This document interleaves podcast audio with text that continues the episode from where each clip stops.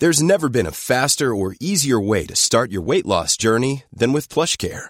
PlushCare accepts most insurance plans and gives you online access to board-certified physicians who can prescribe FDA-approved weight loss medications like Wigovi and Zepbound for those who qualify. Take charge of your health and speak with a board-certified physician about a weight loss plan that's right for you. Get started today at plushcare.com slash weight loss. That's plushcare.com slash weight loss. plushcare.com slash weight loss.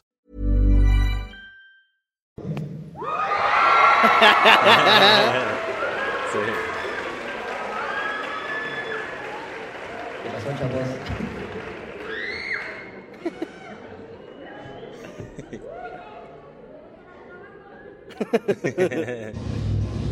tan, tan, tan. Creí que era la de. No mames, hubieras puesto la de Malbec.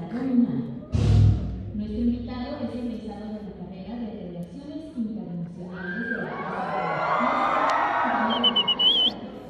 donde cuenta con 6.5 millones de seguidores. Su contenido de una manera ligera y divertida. Al mes genera 30 publicaciones en promedio y sus videos tienen un Me alcance manda la jeta del Teca. es igualita, Así es. Ya vamos a presentar el podcast. Hashtag para ti y hashtag for you. Así que si no te gusta la historia, pero quieres aprender a manera de chismecito, no dejes de seguirlo. Falta aprender el de balear. ¿La qué? El de balear, carnal. Primer encuentro nacional de creadores de contenido, Facultad de Estudios Superiores a la UNAM, recibe al autor de Historia para Todos.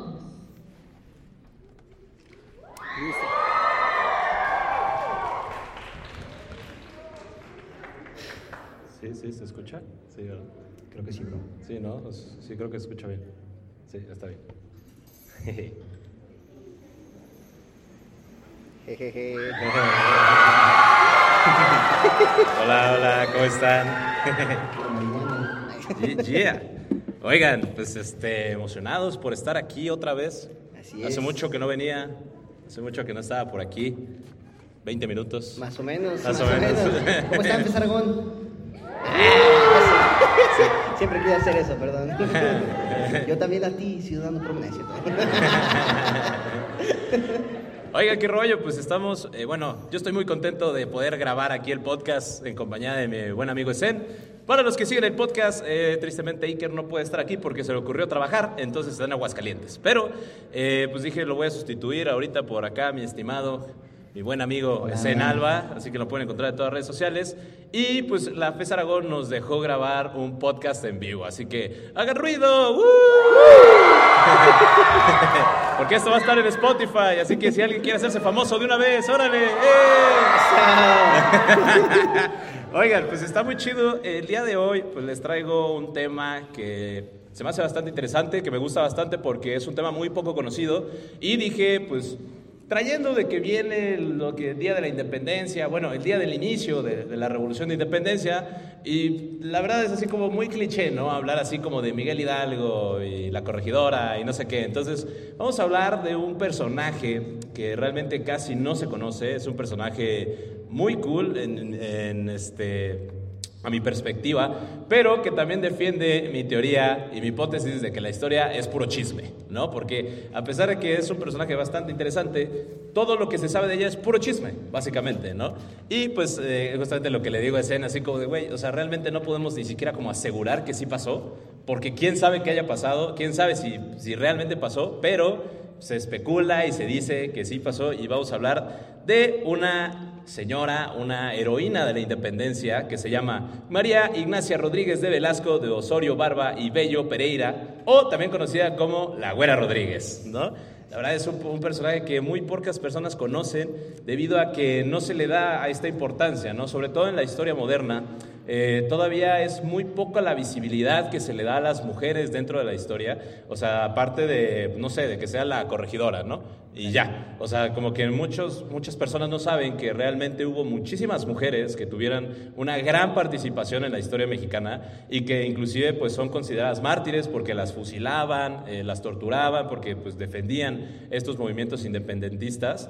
Y, bueno, ya posteriormente hasta el siglo XX, eh, finales del siglo XIX, inicio del siglo XX, durante el porfiriato, cuando se empieza a dar mucho este de alabar al, al- a los movimientos de revolución de independencia y a las personas, es cuando se da a conocer a este personaje que es la Güera Rodríguez, eh, y que de hecho no se le da una buena perspectiva, sino que se le da una perspectiva muy de, sí, era una mujer bella que con sus eh, dones y con su belleza y su palabra seducía al hombre para poder cumplir sus, este, pues, sus obje- objetivos, Sí, ¿no? Era, era un chismecito, se decía que, se dice, ¿verdad? Todo esto es, es full chisme, pero que ella era la encargada de conquistar a dos que tres personajes históricos para hacerles ojitos y que fueran a bombardear o a balasear a dos, tres personas por ahí. Entonces era, era buena, era buena, la verdad. No, La verdad, o sea, sí, en, en- en sí sí tiene razón, pero a la vez no. Es, es algo muy curioso, porque es como les digo, es medio chisme.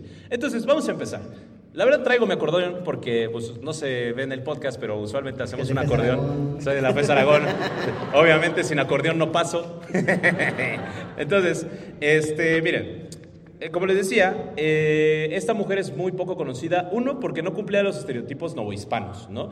Eh, y muchos años estuvo vinculada en, esto- en historias de chismes y amorío con personajes de importancia, ¿no? Sobre todo historiadores y escritores como, escritores como Artemio de Valle Arispe y Romeo de Hernández Mendoza son las personas que se encargan en, en, no sé, como en florecer y pues meter así en programa de hoy prehispánico, bueno, programa de hoy independentista, ¿no? Sobre esta, esta personaje, lo cual está muy mal porque se desvirtúa su movimiento y todo el poder que tenía, ¿no? Esta mujer, eh, la abuela Rodríguez, nació el 20 de noviembre de 1778 en la Ciudad de México, Nueva España. Ahora es muy interesante porque ella sí nació en la Nueva España y murió en México, ¿no? O sea, entonces es lo que le decía, como te imaginas, güey, así como de que, pues, nacer en un país y que te mueras en el mismo país, pero que se llame de diferente manera y tenga diferentes, pues, organizaciones sociales, que fue lo que pasó con ella. Ella fue hija de Antonio Rodrigo de Velasco y María Ignacio Osorio Barba y Bello Pereira, ¿no? Que eran criollos adinerados. La realidad es que esta mujer era de plata, era white ¿no? O sea, y ni siquiera era mexicana, era española, ¿no? O sea, bueno, era mexicana porque nació en la Nueva España, pero era hijos de criollos, ¿no? Era hijo de españoles realmente. Este, era parte de las clases altas, su, familia sí tenía mucho dinero, pero tampoco eran como hasta acá, ¿no? O sea, solo tenían bastante feria, ¿no? Era, era una, una alucin. Tenía así sus, sus cortinas no eran puertas, perdón, sus puertas no eran cortinas y esas cosas. Sí, más o menos. No, este ya le alcanzaba para, pues no sé, poner una lámina encima, ¿no? En, vez, en vez de puerta. No, y a sus 15 años se casó con un militar, José Jerónimo López Villar y Villamil Primo, ¿no? Eh, en este matrimonio, la güera Rodríguez tiene este, cuatro hijos, de los cuales fallece uno, y el matrimonio terminó en 1802 debido a un intento de asesinato por parte del esposo, al ser acusada de cometer adulterio con un francés, por lo que este, este José Jerónimo, su esposo, eh, la intentó asesinar, ¿no? Le disparó eh, a él y al amante, pero no lo logró, y entonces como no pudo matarla, eh, decidió ir a acusarla de adulterio en contra de- del virrey, ¿no? Que era, que era muy común que la acusaran de adulterio la señorita, la adultaron como, la, la, la acusaron como unas tres veces más o menos, ¿no? Entonces ya, ya tenía historial. Sí, o sea, y de hecho, eh, inclusive el- se piensa que este adulterio era falso, ¿no? ¿Por qué era falso? Porque, eh, bueno, en primer lugar, el divorcio y el, adult- el adulterio era, penado, ¿no? Era penado con cárcel. Si engañabas a tu esposo o a tu esposa, te ibas a la cárcel, sí o sí. Y este, cuando esta güera Rodríguez se, se intenta divorciar de la persona, no puede, porque el divorcio no es una figura legal dentro del virreinato, ¿no? Porque acuérdense que se casan por la iglesia. Entonces, según a los ojos del Señor, De Diosito. de Diosito papá, pues este, ustedes están unidos por siempre y para siempre y nada, divorciarse se van al infierno, ¿no? Amén. Totalmente. Entonces, estas tres acusaciones se dicen que son falsas porque lo que quería, que quería hacer este José Jerónimo era evitar que se supieran los maltratos que tenía hacia ella, ¿no? Se sabía que el güey la maltrataba horrible, ¿no? O sea, que la golpeaba, la torturaba, la dañaba psicológicamente, la encerraba, Pero, y pues la Güera Rodríguez, eh, obviamente, pues no podía hacer mucho por la condición que tenía en ese entonces. Este, aquí es cuando también pues, la Güera Rodríguez empieza a tener más fama y se empieza a poner muy, se empieza a hacer muy famoso su adulterio debido a que, pues, como les dije, era una persona pues, de plata, ¿no? Entonces, en ese entonces, los Whitesicans, pues realmente eran muy pocos y lo que sucediera en la élite se, eh, se, lo se enteraban absolutamente todo mundo, ¿no?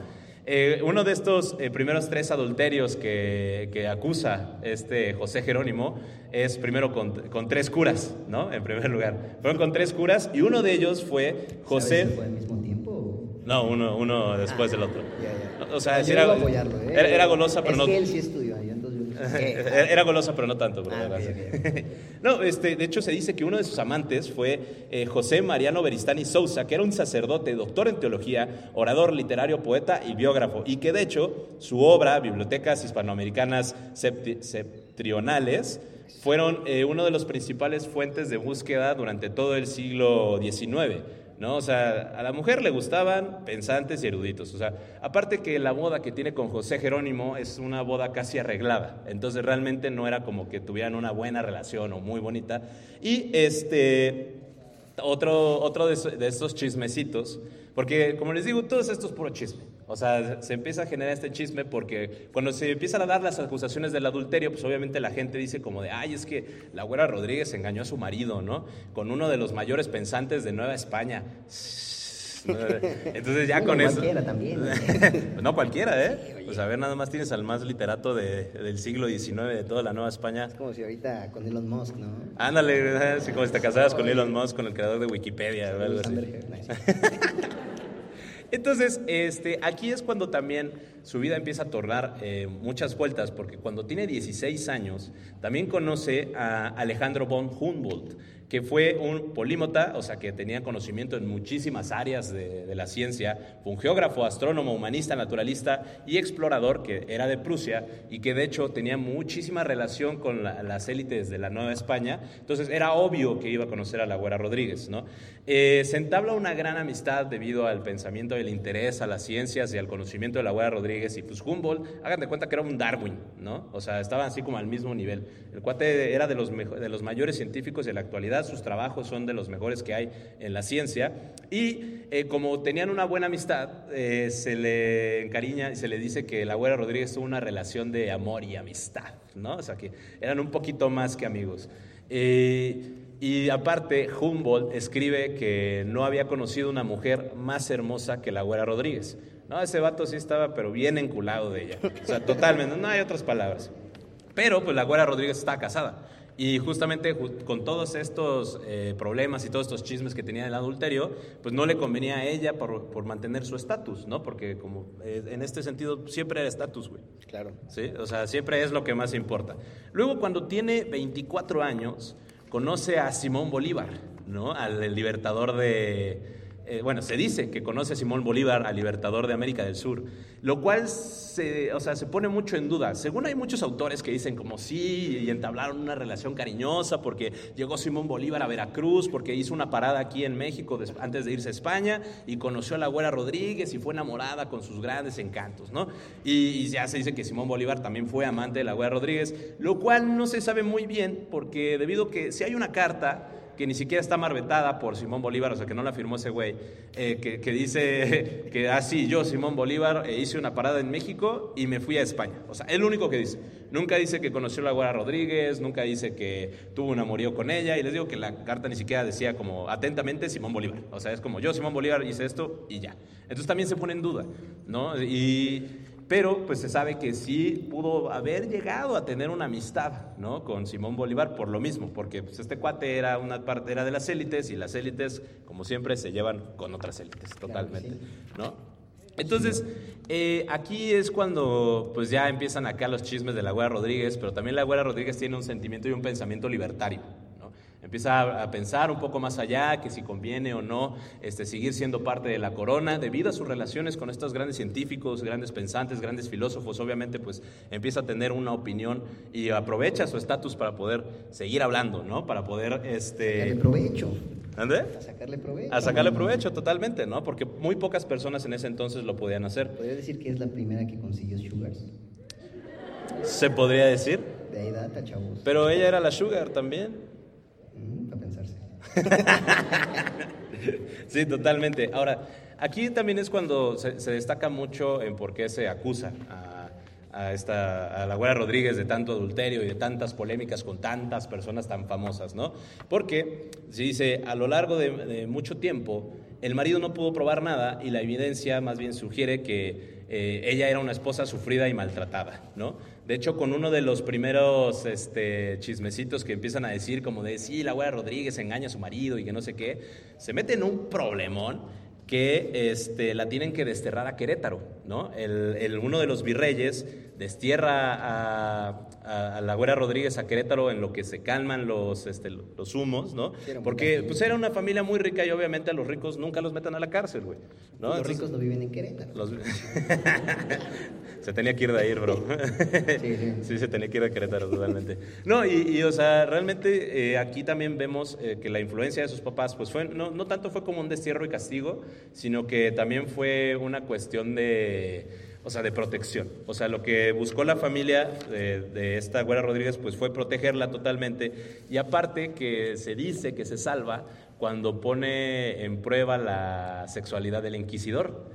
¿No? Porque justamente están acá en los juzgados y pues durante las acusaciones y le están diciendo como tú, Güera Rodríguez, pues te vas a ir al infierno por adúltera y te mereces cárcel, pues la Güera Rodríguez le dice al inquisidor así como de, oye, joto, bro. sí, básicamente, así como ese vato es gay, ¿no? Como me acusa a mí de adulterio, él está cometiendo un pecado mayor y ahí se dice que el inquisidor es el que decide, pues ya liberarla, ¿no? Para no seguir continuando con este chisme que también era pecado y eso era bajo pena de muerte casi casi. ¿Sabes si sí era? No se sabe. Era puro chisme, te digo. Eh, O sea, todo es digo así como de según... Se la dejó ir, güey. Puede ser, o sea, es posible. O sea, y bueno, finalmente eh, la Güera Rodríguez, eh, pues, cuando consigue su divorcio, se vuelve a juntar con este cuate porque los tóxicos siempre están juntos. Entonces, eh, cuando se juntan, eh, esta persona, su, su esposo, José Jerónimo, fallece finalmente, después de que da a luz esta Güera Rodríguez a su, penul- a su último hijo, Ok. y eh, se casa con otro sujeto, que ahorita les digo cómo se llama, pero ya se me revolvieron las hojitas. Ah, sí, estudié en la FES, obviamente. obviamente Están vacías, no traen nada. ya aquí está. Aquí sí consigue al verdadero sugar. A ver, a Ah, ver. Consigue el verdadero sugar. ¿Por qué? Porque se casa con un viejito ah, súper adinerado, con muchísimas tierras, con, así, y que estaba en un estatus social en la Nueva España de hasta acá, estilo Slim, que se llama Mariano Briones. ¿No? Pero, o sea, Mariano Briones, que también fue un, un matrimonio arreglado, o sea, la Guada Rodríguez ya tenía tres hijos, se casa con Mariano Briones, tiene un hijo con el viejito, y hágate cuenta que al siguiente año fallece y le da toda su fortuna a la Guada Rodríguez, ¿no? O sea, se la supo, güey. Ahí, sí- ahí sí, ahí está. Es el sueño, ¿no? Es el sueño conseguirse un viejito acaudalado. Es que quieren bien bonito las viejitas, güey, te lo juro. De verdad, de verdad, son espectaculares. Sí, y, y justamente, pues gracias a esto, pues la Guada Rodríguez hereda, pues cash, ¿no? Hereda una super fortuna, pero cuando hereda la Guada Rodríguez todo esto, ¿qué pasa? Pues está explotando la independencia, ¿no? Entonces aquí es cuando la Rodríguez dice, ok, pues yo ya, este, pues tengo el dinero, tengo mi estatus, no quiero perderlo, ¿no? Obviamente, ya, o sea, ya no estoy casada otra vez. Vámonos de Querétaro. No, estaba casada, ya, ya no estaba casada, tenía sus hijos, se pelea con la familia de, de este Mariano Briones, porque la familia de Mariano Briones dice como de brother, este mujer, llevas casado seis meses con, bueno, no sé, un año, ¿no? Con, este, con mi abuelo, casi, casi. Te, casas, te casaste con mi abuelo, llevas un año casada con él y se murió. Obviamente no mereces nada de la, de la herencia y la güera Rodríguez dice, ¿qué pasó, papito? Es- es- estábamos, eh, no que juntos por siempre y lo mío es tuyo, la aplicó chida, ¿no? Entonces aquí es cuando ya la güera Rodríguez empieza a pensar una cuestión de estatus, ¿no? O sea, ¿cómo puede proteger lo que acaba de ganar y después de todo este sufrimiento? Entonces llegan los movimientos de independencia y ella eh, empieza a hacer eh, pequeñas financiaciones, ¿no? O sea, no hay como testimonios de que la Güera Rodríguez haya participado directamente como Leona Vicario o como la corregidora. O sea, no, se, no está como, como que se, se- se sepa, ¿no? De que ella estaba ahí dentro de las, este, de las reuniones conspiratorias contra el reino de la Nueva España, que haya participado directamente en las batallas. No, Ella era mujer de estatus y ella no hacía eso, ¿no? O sea, yo- es como yo, güey, yo no hago eso. Señora ¿no? de las Lomas. Señora de las Lomas, ¿no? O sea, no, yo voy a pagar. Claro. yo voy a pagar lo que se necesite que pagar para poder este, defender lo que yo tengo, ¿no? De hecho, pues ella como se volvió empresaria, se volvió eh, una figura muy curiosa que se llama los equilibristas. Los equilibristas eran los empresarios de la Nueva España que financiaban este, tanto a los insurgentes como la corona. ¿no? Entonces, porque ellos estaban buscando literalmente el equilibrio donde ellos estuvieran viendo como de chin, los insurgentes están ganando, no, pero es que si, si ganan los insurgentes voy a perder mis haciendas. Entonces voy a financiar al gobierno, al, gobierno de la Nueva España, para que traiga más soldados, para que tenga más armas y así yo no perder esas haciendas. ¿No? O, no, ¿qué crees? Pues que el gobierno de la Nueva España me quiere poner impuestos. No tengo que pagar más impuestos para poder financiar la guerra. No, pues sabes qué, me conviene más que ganen los revolucionarios, porque si ganan los revolucionarios yo ya no pago impuestos y me sale más barato comprarles armas y tres cañones que estarle pagando a la corona, ¿no? O sea, eran una, una lavadera de dinero pues brutal, ¿no? Ellos, ellos sí burlaban al SAT de una manera muy chida. Entonces, entonces la Guardia Rodríguez se convierte en esto, en una equilibrista, ¿no? En una lavadora de dinero. En una- ella sí evitaba el SAT, sí le entendía los impuestos, ¿no? Entonces, y ahí les va porque era una equilibrista. Por ejemplo, el 28 de octubre de 1809 denuncia un complot de los europeos para envenenar al virrey. ¿No? O sea, que dice que no, que los enemigos ingleses que están apoyando a los movimientos independentistas con armas y dinero, este, quieren envenenar al virrey para que puedan triunfar los, los, este, las reuniones conspiranoicas en contra de la corona de España, ¿no? Entonces, este, bajo esto, pues obviamente eran acusaciones totalmente falsas. Eh, de hecho, pues esta falsedad le cuesta eh, el apoyo de los reyes y del virrey y pues también le cuesta que la vuelven a desterrar de la Ciudad de México, ¿no? La vuelven a desterrar de la Ciudad de México, se la llevan otra vez a Querétaro y en, Querétaro, por favor. y en Querétaro se queda. Entonces, pero eso no fue suficiente. En 1810 eh, la acusa el, el, este, el- el realista Juan Garrido de estar apoyando en Querétaro a, a los movimientos independentistas. Y es como de, brother, obviamente los va a apoyar. Ahí está la corregidora, ¿no? Ahí está la casa de la corregidora. Y hablando con ella se da cuenta que es más benéfico que pues la Nueva España se independice de la corona para poder pues tener, eh, conservar el estatus, ¿no? Porque aparte se lleva bien con ellos. O sea, como que dice como, bueno, los independentistas am- también son personas que tienen pues dinero, son personas acaudaladas, que pueden financiarse una guerra, pues obviamente me voy a llevar chido con ellos. Y pues ok, a mí no me metan en sus asuntos, ustedes dense la madre, yo nada más les voy a apoyar con dinero, ¿no? Y ahí me avisan cuando acaben todo para poder pues estar tranquila, ¿no? Y decir a huevo, sí participé.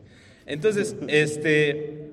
Eh, ya es en, eh, otra vez en el 22 de marzo de 1811 que la vuelven a acusar por alterar el orden público en los movimientos de independencia y, y la quieren encerrar otra vez en la Inquisición, ¿no?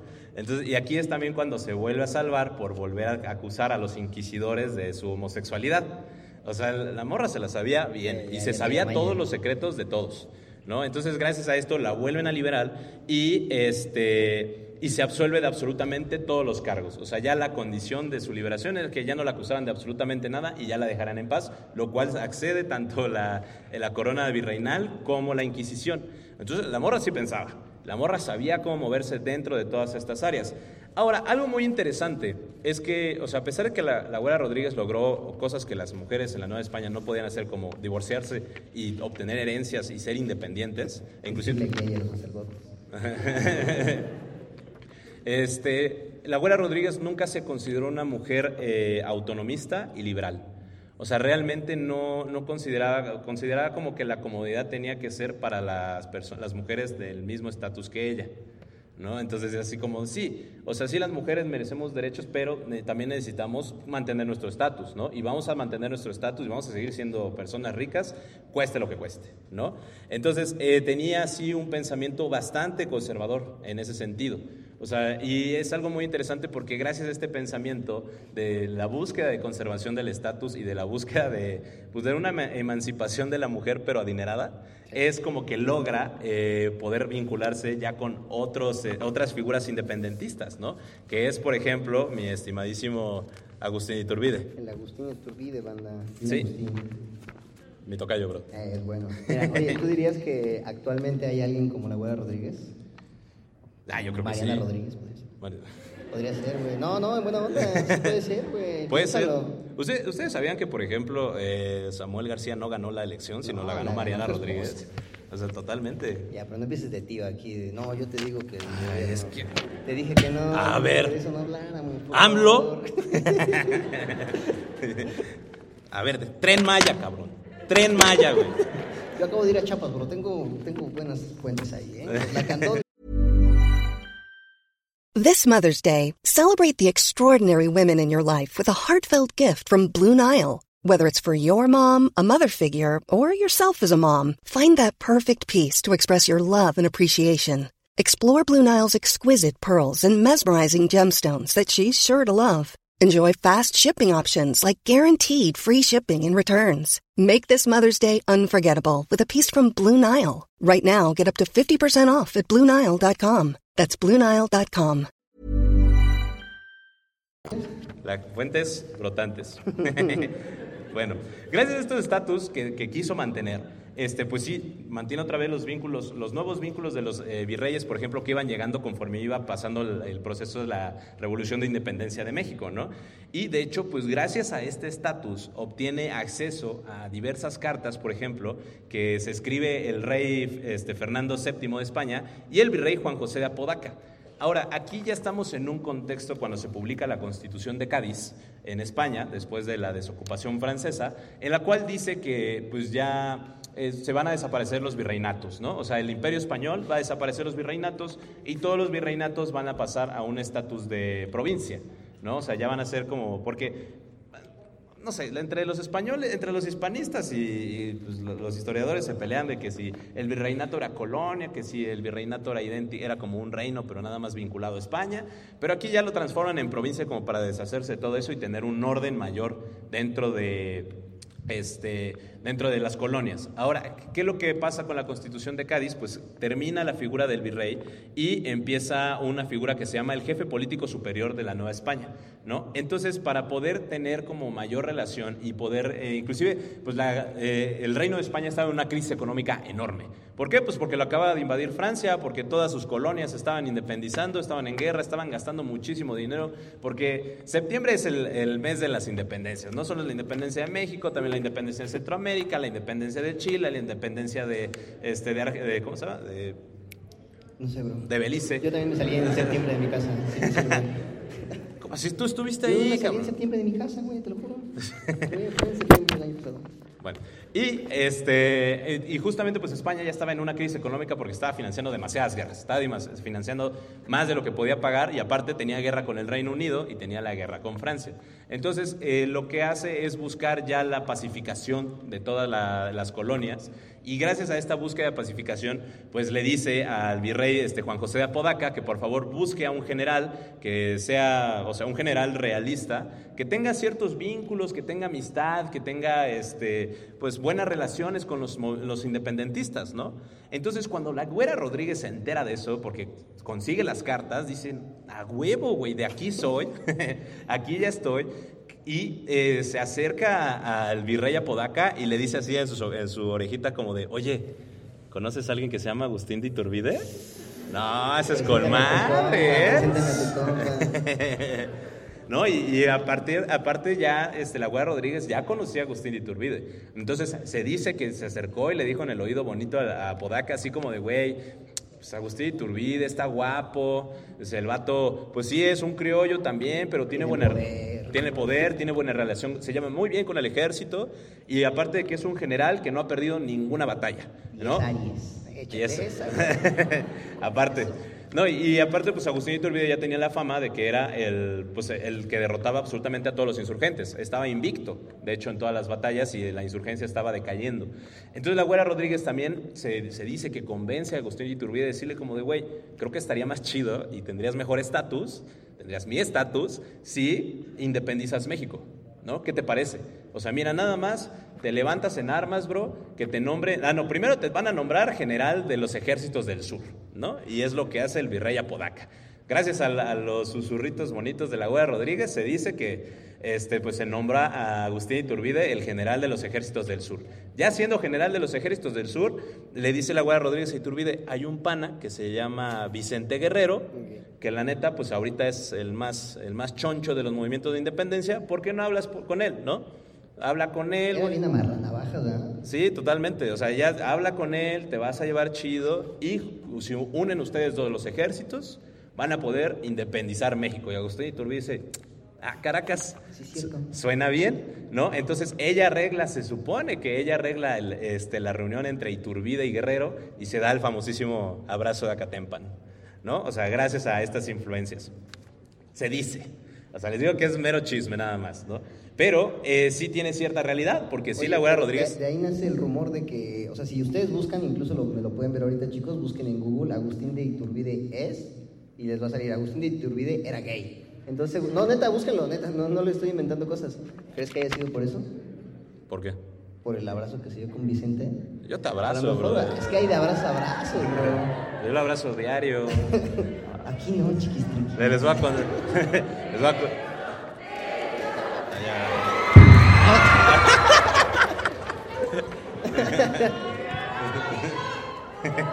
Ahorita la güera son gays. Bueno, gracias a que la güera Rodríguez tenía esa relación eh, muy cercana con Agustín Iturbide, se dice que también tenía una relación íntima y amorosa, ¿no? O sea, se almorzaban, pues, o sea, y- de en todos lados y diario, ¿no? Y este, esto es un chisme meramente político. ¿Por qué? Porque la güera Rodríguez, como les dije, era una mujer de estatus que no quería perder su estatus y siempre estaba buscando como su beneficio propio. Entonces, este tipo de chismes, pues, no le convenían, pero eh, lo que sí querían era atacar a Agustín de Iturbide porque no querían que se viera como el verdadero héroe de la independencia, ¿no? Porque también lo que hace la, la Rodríguez es, este arreglar la reunión de Agustín Iturbide con Juan O'Donoghue. O sea, y inclusive se dice que fue la güera Rodríguez que le escribió a este Agustín Iturbide el, el ¿cómo se llama? El- ahí este plan se me fue. Pero si tú no sabes, yo menos. Ay, es- aquí lo tengo escrito, güey. El plan, el plan, el plan, el plan, el plan. dijiste, da remates, a eso vengo. El plan de Iguala, el plan de Iguala. Se dice que fue la güera Rodríguez el que le escribió a Agustín Iturbide el plan de Iguala, pero estos son chismes meramente que, o sea, con connotaciones políticas. ¿Por qué? Porque realmente este, todo el mundo quería que Agustín Iturbide no quedara como el verdadero héroe de, la, héroe de la independencia, porque lo querían ver como un villano y un enemigo, ¿no? Entonces querían desprestigiar el este, pues, la, la inteligencia y la capacidad de Agustín de Iturbide, e inclusive llegó a decirse que eh, fue, este, ¿qué? Si era gay, Que no era gay, güey. Búscalo. ¿Qué? Si era gay, búscalo. A ver, Lo voy a buscar. Eh, te lo juro. Bueno, ¿y qué tiene?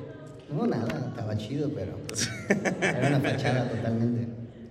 Sí, pero bueno, o sea, lo que también dice, por ejemplo, este sujeto que les digo que se encargó de, de mitificar a la güera Rodríguez como una mujer este, que nada más buscaba estatus a través de almorzarse a los hombres más poderosos del virreinato y de México, una interesada, este Antermio Valle de Arispe dice que, este, pues, que sí fue, fue la güera Rodríguez la que convenció a Iturbide de hacer todo esto y este, que ella es la verdadera libertadora del país. Lo que sí se sabe es que ella sí financió muchísimos años los movimientos de independencia, ¿no? Porque ya tenía la plata, ¿no? Pero como les, dije, como les dije, era una mujer que tanto financiaba los movimientos de independencia como también financiaba los virreinatos. Ahora, hay una leyenda así que se dice que cuando pues, se, hace- se conforma el ejército trigarante entre los ejércitos, digo, los ejércitos independentistas y los ejércitos este, realistas y ya se entra triunfante a la Ciudad de México, este es- este Agustín Iturbide en agradecimiento por haber escrito el, el plan de Iguala y por, porque estaba súper enculado de la güera Rodríguez y porque era el amor de su vida, este, cuando entra el ejército trigarante a la Ciudad de México, desvían toda la caravana de, de todo el ejército para pasar enfrente de la iglesia de la profesa, porque enfrente de la o sea, para decir como que supone que agradecer a, a la Virgen de la profesa que estaba ahí por poder este, lograr este gran objetivo que era la independencia de México, pero también se dice que su verdadero objetivo era pasar enfrente del balcón de la Güera Rodríguez en su caballito real y saludarla y mandarle besitos de agradecimiento, ¿no? Eso es amor, chavas. Es un mito. menos. Pero no pidan menos. Sí, no pidan menos. Si Agustín Iturbide lo hizo, bueno, posiblemente lo hizo, su vato que no pueda ir por ustedes a su casa, ya es otra cosa. Aparte, aparte también le regaló una casa en Querétaro, chavos. Entonces, él iba con todo. Bueno, también se le dice que Agustín Iturbide tenía una amante rubia, ¿no? Ah. Ah, que la chingada. Se dice que Agustín Iturbide tenía una amante rubia, ¿no? Es por eso que se le vincula muchísimo con la güera Rodríguez, pero inclusive se dice que no era ella, sino que era la hija, ¿no? sí, sí que... ¿Por qué? Porque se dice que un día vieron así en una festividad Agustín de Iturbide agarrar a una mujer bella y rubia en el balcón del Palacio Nacional y besarla enfrente de toda la población mexicana y todo el mundo. Ah, la güera Rodríguez, ella es, ella sí sabe, pero no, en verdad era su hija o posiblemente era su hija mayor de, pues, de esta mujer, ¿no?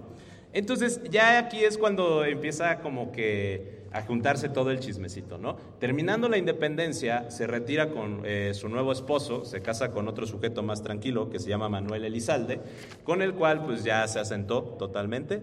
O sea, ya, no, no Valentín Elizalde, brother. me sí. lo imaginé, güey, Sí. me lo imaginé, perdón, tú lo sabes. Sí, sí, ya sé. Sí te vi, güey, sí te vi.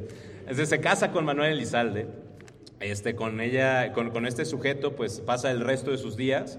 Él se logró su cometido porque tras la independencia de México eh, mantiene su estatus eh, como mujer privilegiada, pero ahora de un México independentista. Pero se dice que también se volvió una mujer muy altruista, que inclusive durante la intervención estadounidense, este, fue la, la, la güera Rodríguez la que proveyó, la que pues dio muchísimo dinero y muchísimos medicamentos, e inclusive construyó clínicas para todos eh, los soldados heridos mexicanos que se enfrentaban contra la invasión gringa, ¿no? Eso fue para lavar dinero, güey. Tú y yo lo sabemos.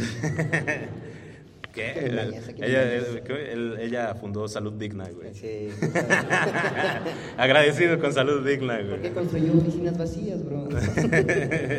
Y bueno, pues ya finalmente esta mujer muere el 1 de noviembre de 1850 en el mismo lugar donde nació, en la Ciudad de México, pero ahora México, ya no la Nueva España, a la edad de 71 años, ¿no? Entonces, esta mujer se olvida, o sea, realmente sí pasa dentro de la historia, sí fue como una mujer acá que hizo cosas, pero prefieren mucho como enfocarse en lo que fue el tema de- del chisme de su vida que realmente lo que logró. ¿no? Sí se sabe que fue una mujer muy importante porque gracias a su financiamiento la guerra de independencia continuó. ¿no? O sea, y pues gracias a los acercamientos que ella tuvo con eh, pues, las élites, pues se pudo reunir Iturbide pues, con, este, con los virreyes, ¿no? Se pudo, pues, con sus novios.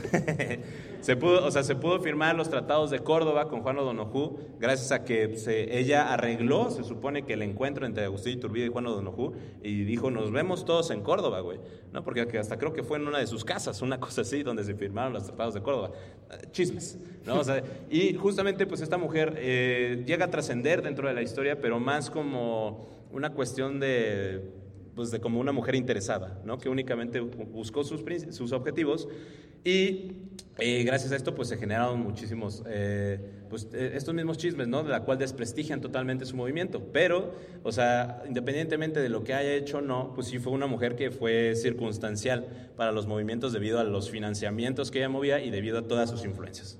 Es que era bajita la mano, bro. Bajita la mano. Bajita la mano. Eso no es nada. No. Básicamente. Así que bueno, pues aquí sería todo. ¿Tienes algún comentario, algo que quieres decir? Sabe mucho este muchacho, banda. Síganlo en sus redes. Sí, fue- fueron los, los 20 minutos más largos de mi vida. Yo como- es como cuando no, no estudias para exponer y pasa el que sí estudió. Es como, sí, sí. Yo prácticamente tenía que presentar la cartulina y él presentó, ¿no? Entonces, somos el equipo 4, le vamos a presentar este tema y él se fue de lleno. Lo siento, perdón, chavos. Una disculpa, no, no Nah, pido perdón de nada. Pero de verdad, no, sí, la güera era una persona bastante eh, eh, peculiar y lo que nos sorprendió a Teca y a mí, me venía platicando ahorita en el coche, es que justo se trata como de socavar todo esto que pudo hacer. O sea, sí, lo hacía para guardar el élite, para verse así, pipiris nice, ¿no? En, en aquellas épocas, pero se basa nada más en que, ah, pues se acostó con tal, estaba con tal, ¿no? Entonces dijimos, pues vamos a darle un poquito de voz para que ustedes lo puedan contar y ya después digan, ¿crees que la güera Rodríguez, güey? Sí. Güey, yo soy fan de ella Sí, ahorita. no, es- es o sea, yo soy fan, güey. Güey, tú, o sea, o sea, ya podemos ver que sí la feria te, te abre muchas puertas como independizar un país, ¿no? También. ah, pero pues muchas gracias, ojalá les haya gustado este podcast. No sé, ¿tú tienes algo más que comentar? Me dijo que íbamos a hablar del pozole, güey. Yo esa sí lo preparé. Ah, sí, cierto. Este güey quería hablar del pozole. esperando. Teca, dilo del pozole, güey.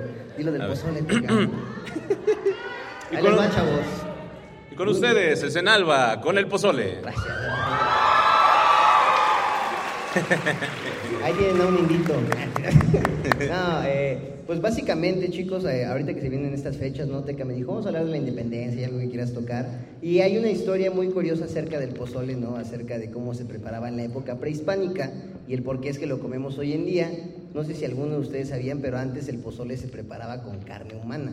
O sea, no era, o sea, antes de que llegaran los españoles y trajeran enfermedades y enfermedades y enfermedades. eh, trajeron también animales, ¿no? Trajeron, trajeron al puerco, trajeron al pollo, a Hernán Cortés. Entonces, eh, en- antes de, de que todo esto sucediera, el pozole se llevaba a cabo con carne humana, pero no con carne humana de cualquier, ¿no? Pasaba y decía, ah, mira, ese güey está bueno para pozole. No, no era así. O sea, lo que eh, se basaban para ah, comerse a alguien eran guerreros fuertes. O sea, si tú decías como, güey, los toltecas, esos güeyes que le bajen de huevos. Ibas, te agarrabas a madrazos con ellos y al más fuerte, al más ponchado, decías como, este, este güey es el del pozole, ¿sabes? Agarraban al guerrero más fuerte de la otra tribu y ya decían como, órale, pues, mano, ¿sabes? En carnitas, en tal, o sea, y ya, lo hacían pozole. Pero se lo comían no por, por malditos, ¿no? Para que, ah, mira, perro, lo que te va a pasar, no. O sea, era como de... Sí, mira lo que ¿sabes? está haciendo tu papá. Ajá, sí, sí, no, no, no, no era ese- no era esa tirada. La tirada era que te comías al guerrero más fuerte porque se supone que adquiría ciertas características, ¿no? Como el valor, este, pues no lo sé, la fuerza, el VIH, supongo, no sé, muchas enfermedades, ¿no? Y básicamente esa era la fuerza que te daba el pozole. Yo le dije, te cayó, quiero contar eso, güey, del pozole, ¿te imaginas? Hoy en día, ¿de quién te harías un pozole, güey? Ponte a pensar. Ponte a pensar de quién te harías un, pozo, un pozolito de Elon Musk, güey. Vamos, Estaría bueno. De. Jeff Bezos para Exacto. esclavizar gente, ¿no? Eso es bueno, güey. ¿Perdón? Ahí te quieren comer, ¿eh, bro? 55, 24. ah. Ve, Yo te tengo otra, por ejemplo, ahorita que estás hablando como de platillos hechos con cuerpos humanos. Hay un, hay un platillo, es un tamal gigante, güey, que se llama el zacahuil. Estás ¿no? albureando. No, güey. Bueno. Se llama el zacahuil. O sea, el zacahuil es un tamal como de este pedo, ¿no? O sea, es enorme. Creo que se hace en Veracruz, me parece. Ah, en San Luis Potosí. Pero, o sea, la historia del zacahuil, güey, es que el zacahuil se hacía como un castigo a los violadores. Ajá. A los violadores los sacrificaban y los hacían tamal y la familia de la víctima se lo comía y la víctima también. O sea, ese era el, el objetivo del zacahuil, güey. Era, era una manera de castigo así como, ok, violaste, está bien, no te preocupes, sacrificado, hecho tamal, la familia se lo come para poder adquirir como una tranquilidad. Y del cacho ¿no? que te tocara, ¿no, güey? Sí. O sea, te podía tocar chaqueta, de cachete o huevo, o sea. Así Sí, perro. Sí, estaba chido. Yo ya no me sé otra, estudié eso nada más. Te Está la- el, el chile- los chiles en nogada. No me la sé. También los chiles en nogada, pues, pues, el mito dice que Porfirio Díaz necesitaba un platillo para celebrar los primeros 100 años del movimiento de independencia y en Puebla pues mandó a hacer eh, los chiles en nogada, ¿no? Buscaba un platillo que tuviera el verde, blanco y rojo y pues y el chile en nogada nada más lo podían comer las élites. De hecho, por eso sigue siendo muy caro, porque nada más las élites se supone que podían comer el chile en nogada porque son los únicos que merecían comer durante el porfiriato, ¿no? Entonces, Las élites eran muy raras en el pasado, banda, porque, por ejemplo, en la época prehispánica, eh, los únicos que se podrían drogar antes eran los que tenían varo. O sea, no, ahorita pues es todo lo contrario, ¿no? Sí, o sea, bueno, yo vi, yo vi un hilo en Twitter que decía que drogarse era un privilegio. Depende con qué. depende, no lo vi una mona de guayaba que, ¿sabes? Es porque estamos en la FES, bro. Sí, no, pero entonces les digo, en la época prehispánica, ya nos estamos desviando un poquito del tema, pero es que de esto sí sé, entonces sí puedo hablar. Eh, había una, había una, un rito bien raro con los mayas, digo, como un dato curioso si le quieren contar a alguien con el que están saliendo recién, ¿no? Es como, oye, ¿qué crees? Que... Ahorita en el Shine se lo van a contar. Ajá, así sí, váyanse al chat y le a alguien. Ya, ya, vi- ya me vi así de. Sí es cierto que los azulitos están al 3%. Sí, vamos, vamos. Pero esperen, esperen, déjenles cuento, déjenles cuento para que lean allá.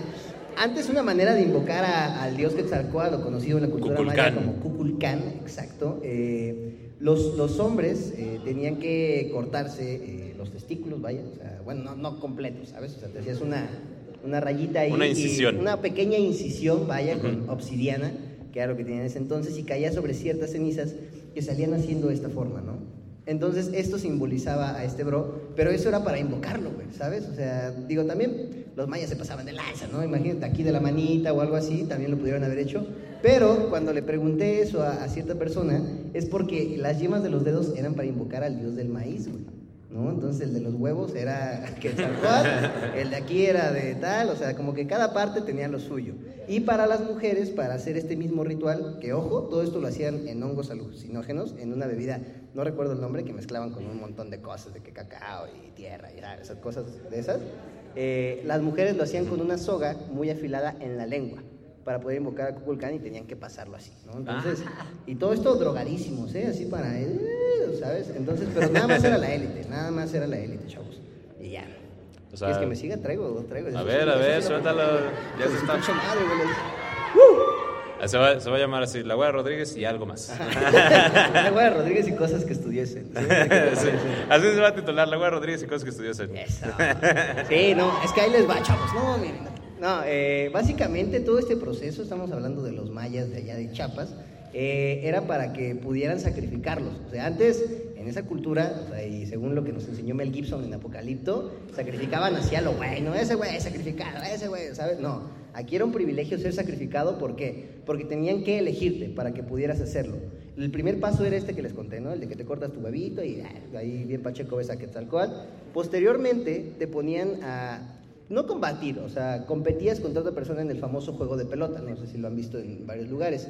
El perdedor, o sea, no, no, ah, me salté un paso, perdón, perdón, banda. Después de que salías de, de ver a Quetzalcóatl, te metían a un cuarto, imagínense que todo esto es como un laberinto, así cerrado, pero de, pues, ya sabes, ¿no? Lo que construían las mayas, y te metían todo drogado. Eso se le llamaba el inframundo. Para poder entrar a ese, a ese cuarto tenían nueve escalones, ¿no? Nueve escaloncitos en los cuales bajabas todo Pacheco. Y les digo, no era difícil salir. La neta es que si ustedes van, todavía pueden ir, está ahí, este, les digo, en Chiapas. Y no es nada complicado salir, son dos, tres cuartitos, pero imagínense andar así en hongos, todo puestote, con la lengua cortada con el huevo mocho. Eso era lo complicado, güey, ¿no? Una vez que lograba salir por los nueve escalones del inframundo, era como, ah, bueno, ya conocimos a Chivalba, ahí nos vemos, hermano, ¿no? Ahí te quedas. Y posteriormente salías a agarrarte, no a trancazos, sino a, a jugar con, contra otro güey igual bien mamado que habían elegido para sacrificar eh, un juego de pelota. Nada más que en este trip que traían esos chavos, eran bien pachecos, banda se imaginaban a unos pequeños monitos que eran los aluches. Eran, de verdad, así búsquenlos y son aluches. Ellos imaginaban que jugaban con ellos y obviamente el perdedor era, el, eh, era sacrificado también, o sea, pero tenía la opción de ser sacrificado o ser desterrado. O sea, tú dirás, pues bueno, pues vámonos a Querétaro, ¿no? Nuevamente. No, güey. Estos güeyes decían, ¿sabes qué? Sacrifícame porque qué pena que en el pueblo digan, mira, ese güey es el que perdió. O sea, la neta, así era. Y el que ganaba, posteriormente, y para esto eh, de, de ahí datan los temazcales era donde los pasaban a los temazcales, purificaban su alma y ahora sí, ahí lo que nos dijo Mel Gibson, vámonos hasta arriba de la pirámide, matamos a este bro y nos comemos su corazón porque él se ganó el derecho a reencarnar. El otro güey, ya les dije, a Querétaro o muerto, cualquiera de los dos. Y el otro bro ya podría reencarnar. Eso se cree, la neta no, no sabemos, ¿no? Y ya la élite se comía el corazón y todo esto, pero sí estaba, estaba denso, amigos. Todo esto drogados, ya lo mencioné. Ya para que conozcan los riesgos de las drogas. Claro, sí. Ah, sí.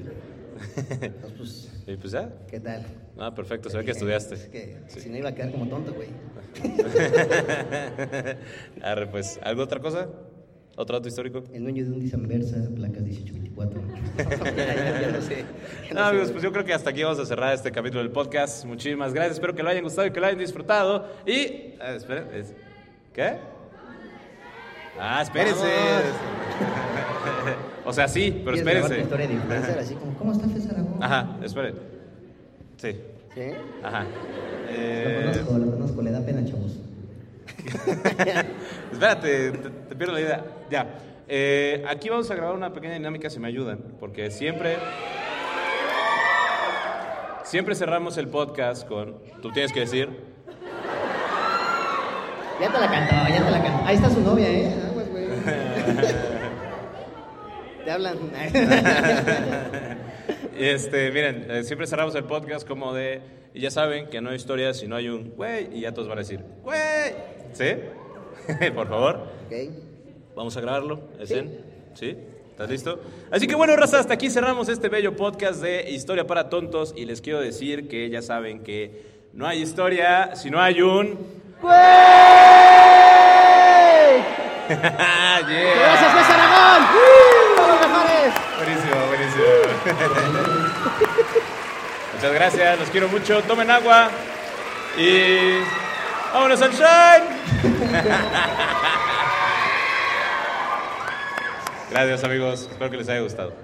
¿Puedo grabar la mía? Sí. Sí. Yo soy más sencillo, yo no les voy a gritar, ¿quién jala al Chan? Y ya, me echan desmadre. ¿Qué onda,